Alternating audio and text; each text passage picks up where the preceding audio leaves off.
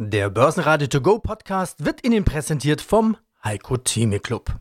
Werden Sie Mitglied im Heiko Theme Club. heiko-theme.de Der Börsenpodcast. Börsenradio Network AG. Das Börsenradio. Marktbericht. Guten Tag, meine Damen und Herren. Mein Name ist Christian Henke. Ich bin Senior Market Analyst bei IG Europe in Frankfurt. Christian, jetzt zum Zeitpunkt des Interviews steht der DAX über 10.400 Punkte. Meine These ganz simpel, die Frage, steht der DAX und der Dow Jones zu hoch? Ja, Peter, das ist eine sehr gute Frage. Ich würde schon fast behaupten, ja. Also erstmal natürlich in Anbetracht dessen, was uns möglicherweise noch alles bevorsteht. Das Coronavirus breitet sich weiterhin aus, vor allem in den USA auch wenn jetzt US Donald Trump das ein bisschen anders sieht und auch schon jetzt hier Lockerungen der Maßnahmen schon angekündigt hat. Auch in Europa sehen wir in Italien, in Spanien, aber auch hierzulande eine gewisse Stabilisierung. Ja, auch die Bundesregierung hat ja gestern angekündigt, gewisse Lockerungen jetzt letztendlich durchzuführen, also beispielsweise Einzelhandelsgeschäfte wieder zu eröffnen. Aber letztendlich, und das war auch der Grund, warum sich die Marktteilnehmer gestern sehr enttäuscht gezeigt haben, die Lockerungen gingen ganz einfach nicht weit genug. Die Kontaktsperre bleibt uns erhalten. Großveranstaltungen finden nicht statt. Ja, auf alle Fälle kurzum, es bleibt erstmal fast alles, wie es ist. Eine Rückkehr zur Normalität ist erstmal in den kommenden Wochen nicht zu erwarten. Neben Covid-19 stellt sich die Frage nach den ökonomischen Spätfolgen. Jetzt haben wir heute, heute geht es mal aufwärts, aber vor allen Dingen ist das Rezessionsgespenst wieder zurückgekehrt. Die Angst also vor einer Abkühlung der Weltkonjunktur. Und letztendlich, um auf deine Frage endlich zu kommen, der DAX hat jetzt zuletzt von den Tiefständen im März eine deutliche Erholung gestartet. Diese steht so ein bisschen auf wackeligen Beinen. Das heißt also, es kann durchaus, wenn wir nicht nachhaltig über den Widerstandsbereich bei 10.800 kommen, wieder abwärts gehen. Oder anders formuliert, unter uns Charttechnikern besteht durchaus die Möglichkeit einer sogenannten W-Formation, also starker Kursabsturz nach Corona, starke Erholung und dann wieder ein Absturz bis zu den Tiefständen im März. Also so gesehen ist diese Frage durchaus berechtigt und meines Erachtens kann es, wie gesagt, nochmal deutlich auf dem Frankfurter Börsenpaket abwärts gehen. Die DAX-Anleger freuten sich zuerst auf Einkaufslockerungen. Der DAX reagierte mit plus 1% und pendelte tagsüber um die 10.400 Punkte. Aus dem Börsenradiostudio A heute Peter Heinrich, so auch meinen Kollegen Brian Morrison. Ganz so gelassen war es dann zum Handelsende doch nicht. Alleine in den USA gibt es 20 Millionen Arbeitslose in den letzten vier Wochen. Über 5 Millionen allein letzte Woche. Der DAX verlor nach dieser Nachricht fast wieder alles. Es blieben 0,2% übrig bei 10.301 Punkt. Der MDAX plus 0,3%, 21.792 Punkte und der ATX in Wien minus 2, runter auf fast 2.000 Punkte. Mein Name ist Andreas Gassauer, ich bin CEO der börsennotierten Firma Marinomed.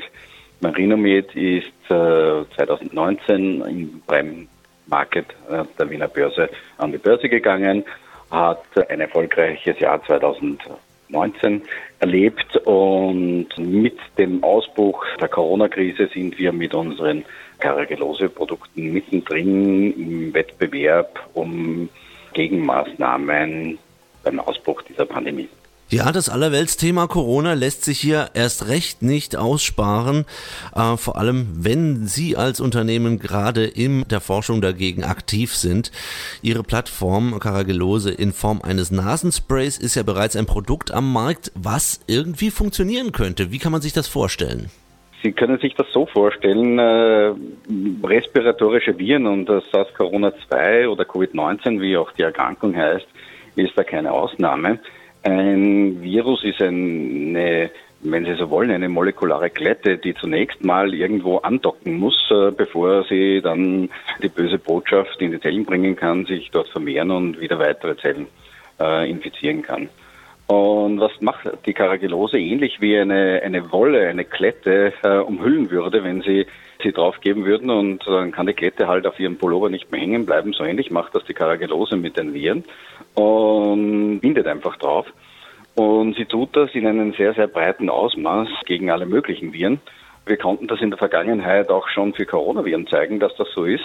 Allerdings noch nicht für das neue Virus. Insofern haben wir zum neuen Virus noch keine Daten. Allerdings aber zu verwandten Coronaviren, der nächste Verwandte, der uns zugänglich war, bis zu dem Zeitpunkt ist ein Coronavirus des Typs Beta-Coronavirus, da gehört das neue Virus auch dazu.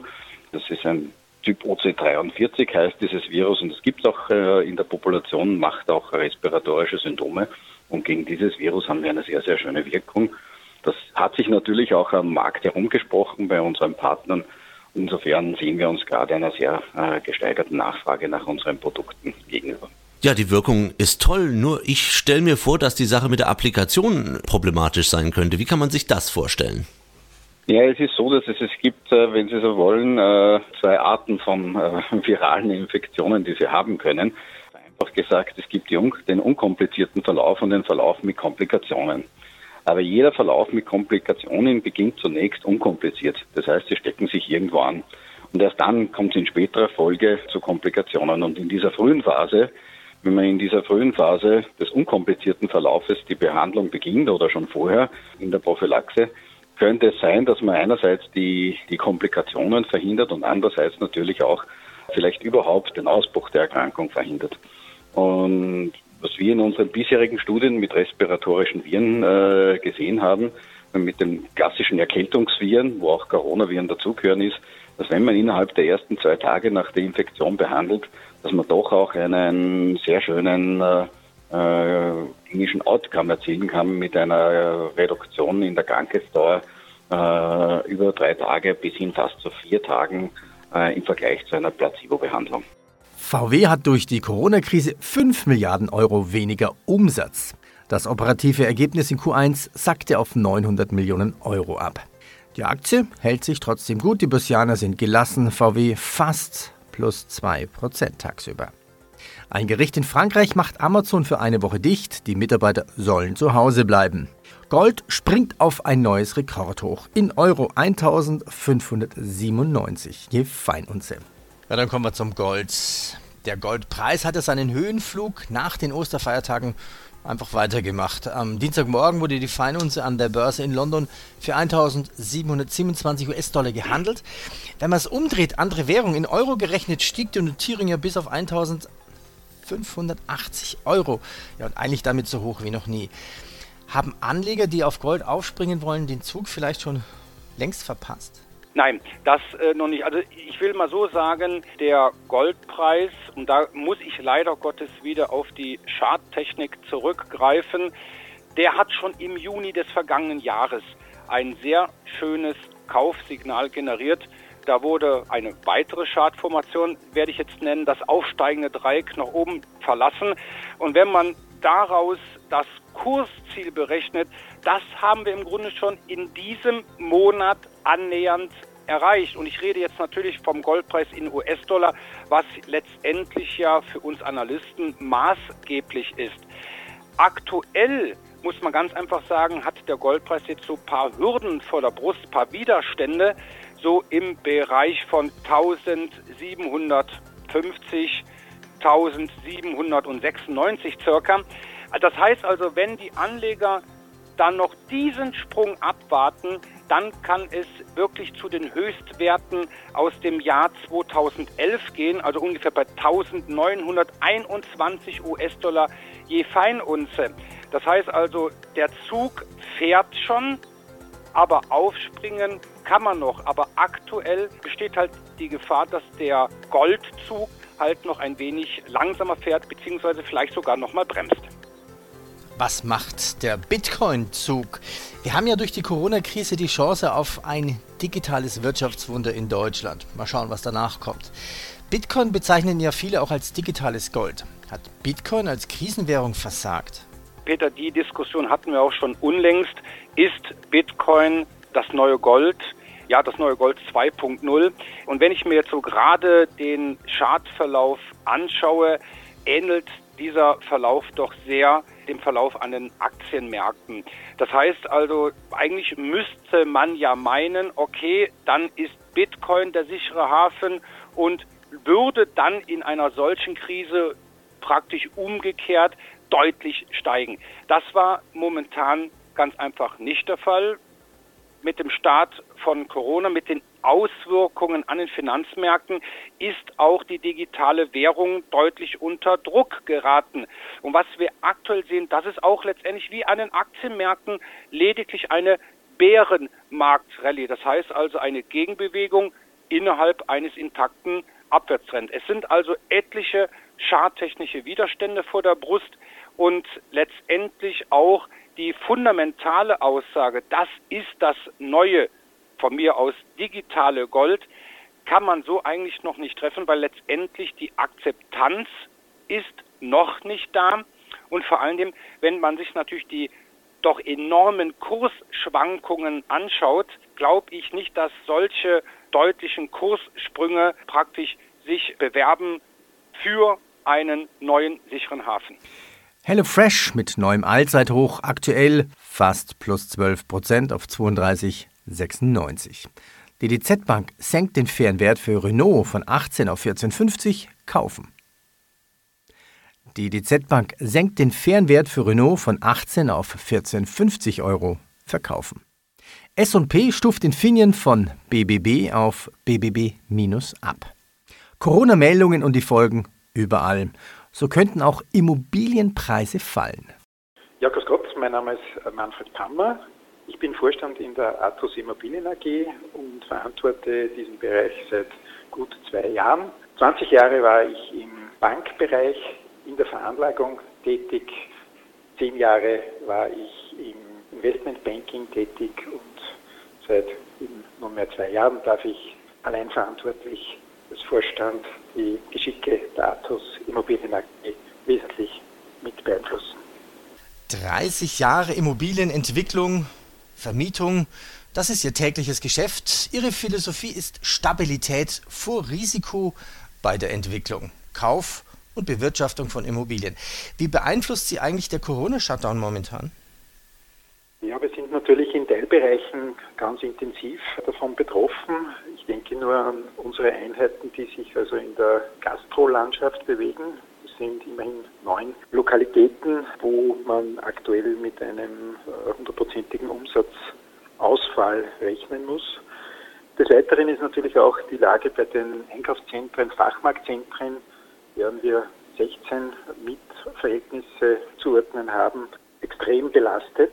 Dort gibt es unterschiedliche Regelungen betreffend der Größe, betreffend der bestehenden Mietvereinbarungen. Leider können wir also dort auch nur mit teilweisen Rückflüssen aus den Verträgen rechnen. Noch weniger betroffen sind also die Wohnungseinheiten. Da haben wir nicht ganz 600 an der Zahl. Dort merkt man zwar, dass sehr viele individuelle Vereinbarungen getroffen werden mit Mietern betreffend der aktuellen Situation. Und da muss man abwarten, wie sich das in den nächsten Wochen und Monaten entwickelt. Durch das, dass wir eigentlich im relativ günstigen Segment unterwegs sind, ist es sehr unwahrscheinlich, dass Mieter, sage ich mal, wesentlich attraktivere, billigere Wohnungen ausfindig machen werden. Also betreffend Fluktuation gehe ich nicht davon aus, dass wir da sehr viele Mietverhältnisse verlieren werden. Wie ist das in Österreich geregelt? In Deutschland ist es so, dass man als Firma, sowohl auch als Privatmann teilweise bis zu drei Monaten die Mieten stunden kann. Man muss sie natürlich weiterhin bezahlen. Welche Regelung trifft da Österreich? Also Stundung ist an sich nicht ganz korrekt, weil da würden wir akzeptieren, dass äh, der Betrag zu einem späteren Zeitpunkt fällig ist. Es ist so, wir dürfen in diesen drei Monaten keine Mietzins- und Räumungsklagen dem Mieter zukommen lassen und sage einmal, gegen Ende des Jahres sind inklusive Verzugszinsen dann diese offenen Beträge doch vorhanden. Also es gibt Erleichterung, aber nur betreffend des Klagens, also eine Mietzinsklage und eine Räumungsklage ist momentan nicht zulässig.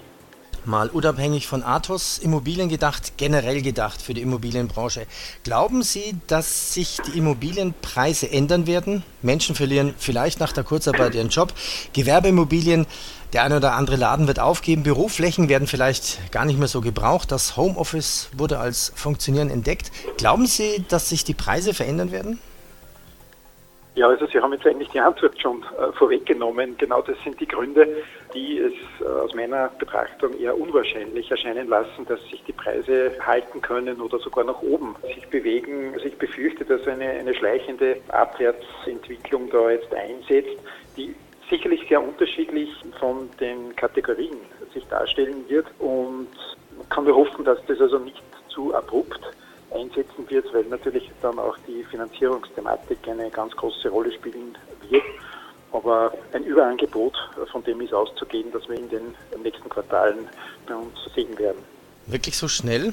Heißt das ja auch dann in der Konsequenz, dass Sie vielleicht das ein oder andere Projekt, was Sie vielleicht schon in ein, zwei Jahren geplant hätten, ein Grundstück im Auge hatten, vielleicht dann gar nicht mehr durchplanen werden? Das mag sein.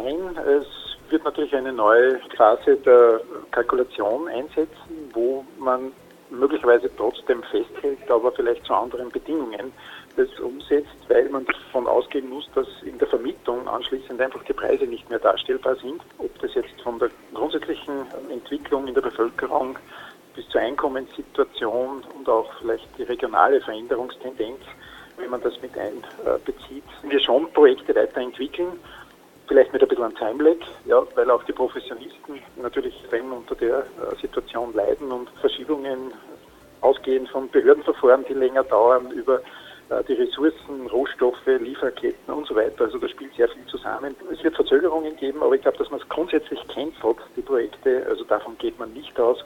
Aber preislich muss man sehr hart dranbleiben. Corona-Meldungen im Überblick. BlackRock verdient 23 Prozent weniger, aber noch Gewinn in Q1 von 806 Millionen Dollar. Hohe Rückstellungen bei Morgan Stanley, 30 Prozent weniger Gewinn auf 1,7 Milliarden Dollar. Und die Deutsche Bank stuft Lufthansa ab auf 5,70 Euro. Was macht der Bitcoin-Zug?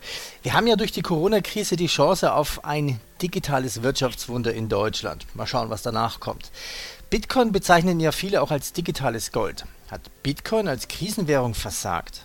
Peter, die Diskussion hatten wir auch schon unlängst. Ist Bitcoin das neue Gold?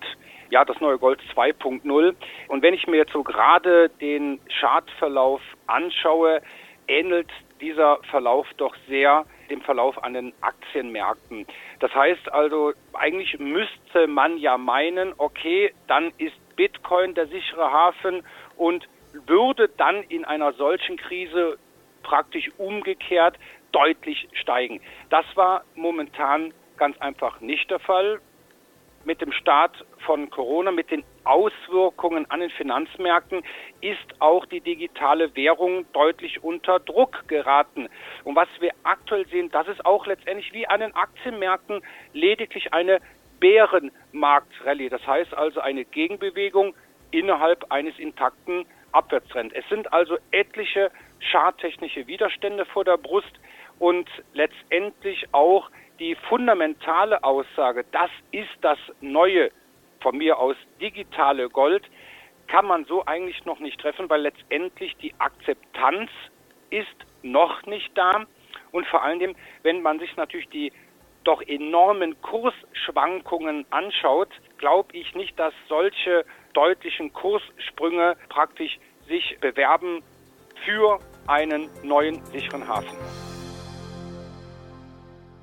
Börsenradio Network AG Marktbericht Der Börsenradio To Go Podcast wurde Ihnen präsentiert vom Heiko Theme Club.